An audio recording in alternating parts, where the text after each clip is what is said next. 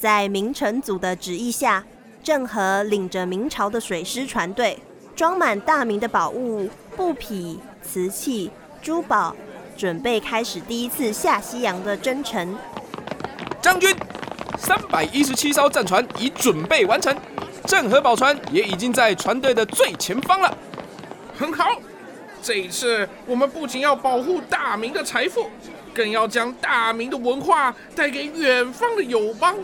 目标南洋，前进！风平浪静的日子过了几天，就在快到南洋的这天，海面突然一阵骚动。将军，船队即将靠岸，但前方有海贼出现，该怎么办？我们不能让海贼恣意妄为，全体进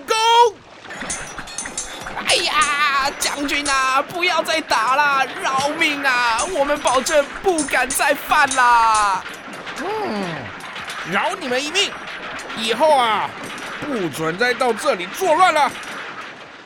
呜呼！欢迎大明的郑和将军，谢谢你们，我们愿意与你们进行友好的文化交流，也期待与大明发展更紧密的贸易关系。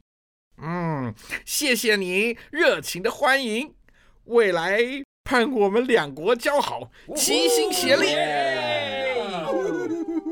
结束第一次的航行后，郑和仍然持续为明朝进行海上外交，最终完成七次的远洋航行，将明朝的威名远播到世界各处。